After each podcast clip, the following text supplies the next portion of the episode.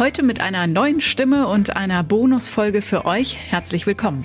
Ich bin Kathi Geiger und neu im katholischen Podcast Himmelklar. Zusammen mit Renato Schlegelmilch, beziehungsweise im Wechsel mit ihm, will ich mit euch Geschichten erzählen von Menschen im Alltag, der weiter von den Maßnahmen gegen das Coronavirus berührt wird.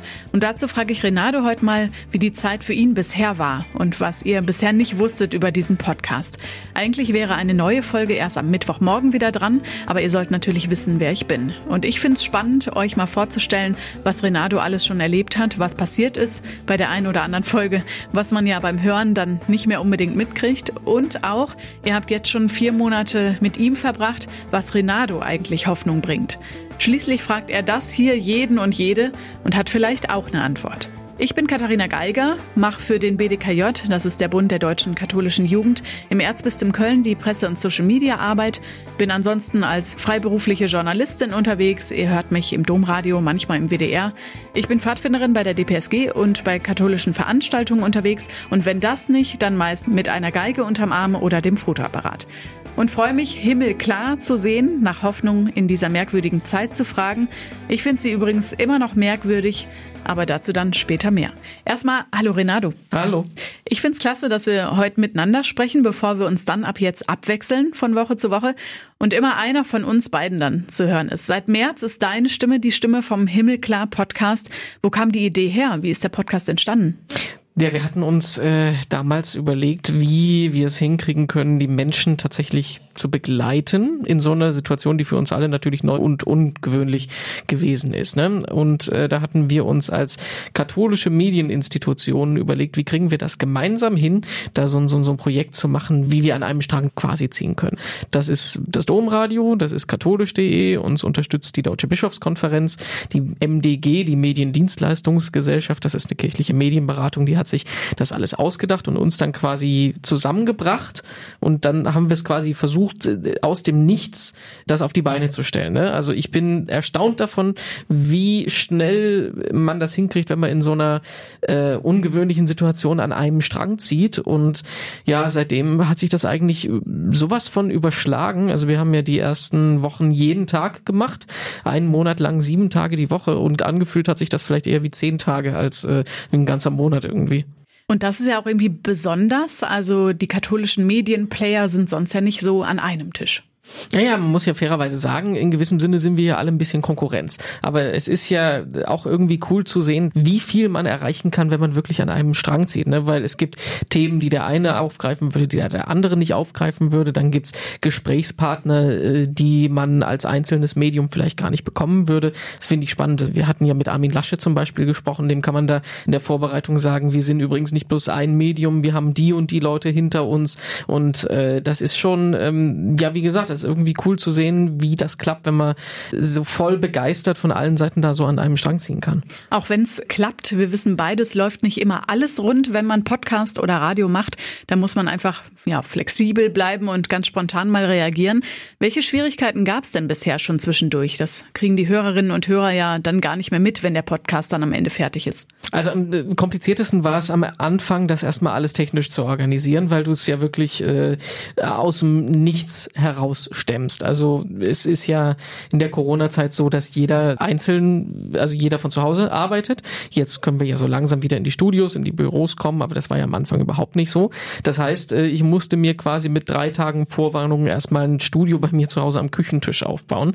Das hat tatsächlich relativ gut funktioniert. Mikrofone sind jetzt auch nicht mehr so teuer. Ich glaube 50 Euro habe ich da bezahlt, dann so ein bisschen Dämmmaterial, aber es sieht halt ein bisschen komisch aus, wenn es da so zwischen den äh, Kaffeetassen und dem dreckigen Geschirr dann da so alles steht.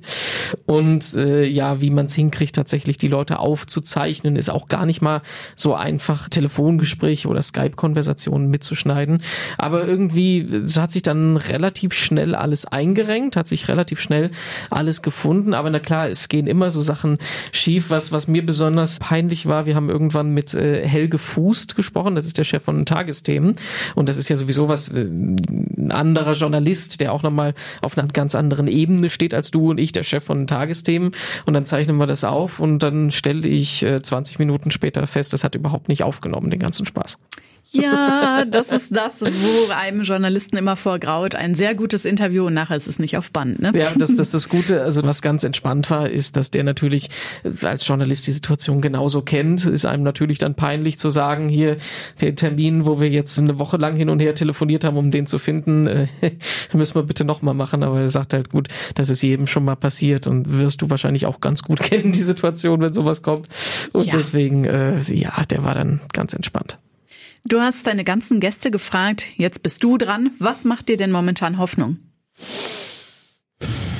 ich würde es ein bisschen weiter fassen. Also ich finde es erstmal beeindruckend zu sehen, wie die Gesellschaft tatsächlich im Ausnahmezustand weiter funktioniert.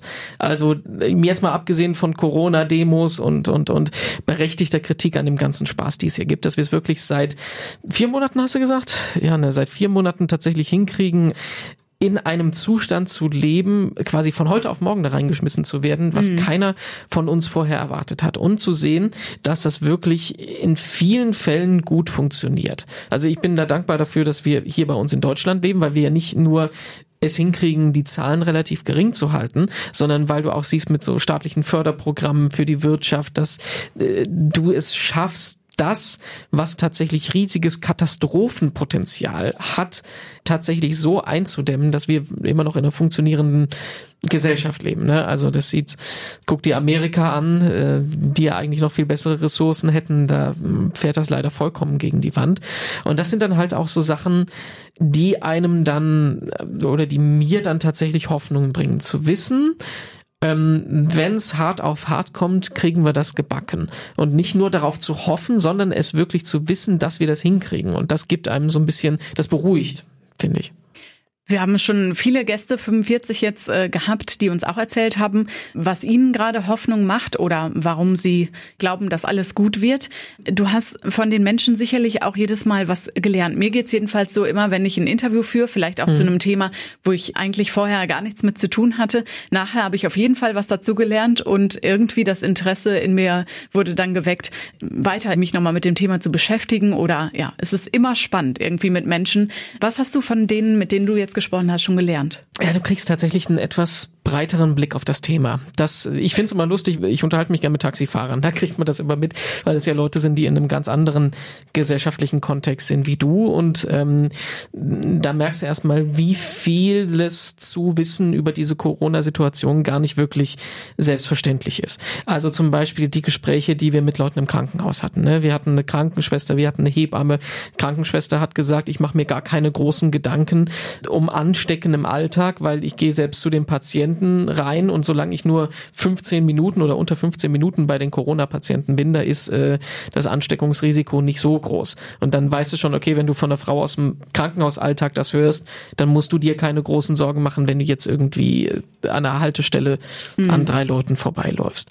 Oder dann halt zu sehen, wie es in anderen Ländern läuft. Ne? Also Äthiopien. Wir hatten eine Missionsschwester, die in Äthiopien sitzt und die erzählt hat, wie gut auch da die Menschen das hinkriegen, ohne fließend Wasser irgendwie mit Kanistern mit einem Loch unten dran, dass sich jeder die Hände wäscht, wenn der da ins Haus reinkommt. Also es ist dieses breitere Bild der Lage, was du bekommst und was einen dann auch wieder irgendwie beruhigt, so fies wie das klingt, weil du halt wirklich mitkriegst, selbst wenn die Leute in so krassen Situationen sind, wie in Mailand oder in New York, selbst für die gibt's Alltag und selbst die kriegen das irgendwie gebacken. Also das finde ich schon, ja, das, das beruhigt irgendwie, ne? Und so soll es auch weitergehen. Wir gucken weiter in andere Länder und auch in Deutschland in verschiedene Berufe und sprechen mit Menschen, um zu sehen, wie geht da der Alltag wieder weiter? Wie können wir einigermaßen gut wieder Richtung Normalität gehen? Wie geht's mit dem Himmelklar Podcast weiter? Also was ist der Plan? Was wünschst du dir vielleicht auch für die Zukunft hier? Also ähm, gut ist, dass wir jetzt, äh, also es, es ging ja ein bisschen drunter und drüber mit Reihenfolge und äh, mit äh, Zeiten, wann veröffentlichen wir was.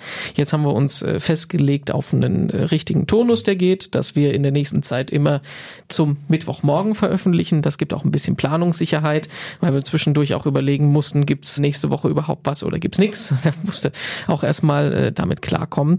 Und dann, ja, also wir wollen gucken, dass wir, genau wie sich die Corona-Situation ja immer immer mehr weitet, wir nicht bloß eben nur mit diesem Zuhause sitzen unter Quarantäne zu tun haben, so wollen wir auch die Geschichten im Podcast ein bisschen weiter fassen. Also auch mal von faszinierenden Menschen Geschichten erzählen, die nicht unbedingt nur direkt mit dem Corona-Feld zu tun haben, sondern die ein interessantes Leben haben und wie jeder von uns irgendwie äh, vielleicht auch nur peripher damit zu tun haben. Also die das Corona-Feld beeinflusst, aber die halt nicht aktiv damit zu tun haben. Dass wir uns mehr darauf spezialisieren, einfach spannende Geschichten von spannenden Leuten zu erzählen. Das finde ich, das wirst du auch mitkriegen in den nächsten Wochen. Das finde ich äh, unglaublich bereichernd, sowas zu machen. Und damit darf ich diese Woche loslegen. Heute haben wir mal hinter die Kulissen geguckt.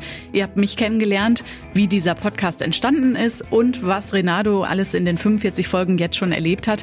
Rund um Corona, unsere Interviewgäste und die Hoffnungen, die wir in dieser Zeit haben. Wenn ihr mehr von uns hören wollt, dann gibt's das online auf himmelklar.de. Ihr findet uns auf Facebook und Instagram als Himmelklar Podcast und auf Twitter als Himmelklar-Pod. Wir hören uns in der regulären Folge Mitte der Woche, bevor es Himmelklar dann nächste Woche wieder mit Renato Schlegelmilch auf die Ohren gibt.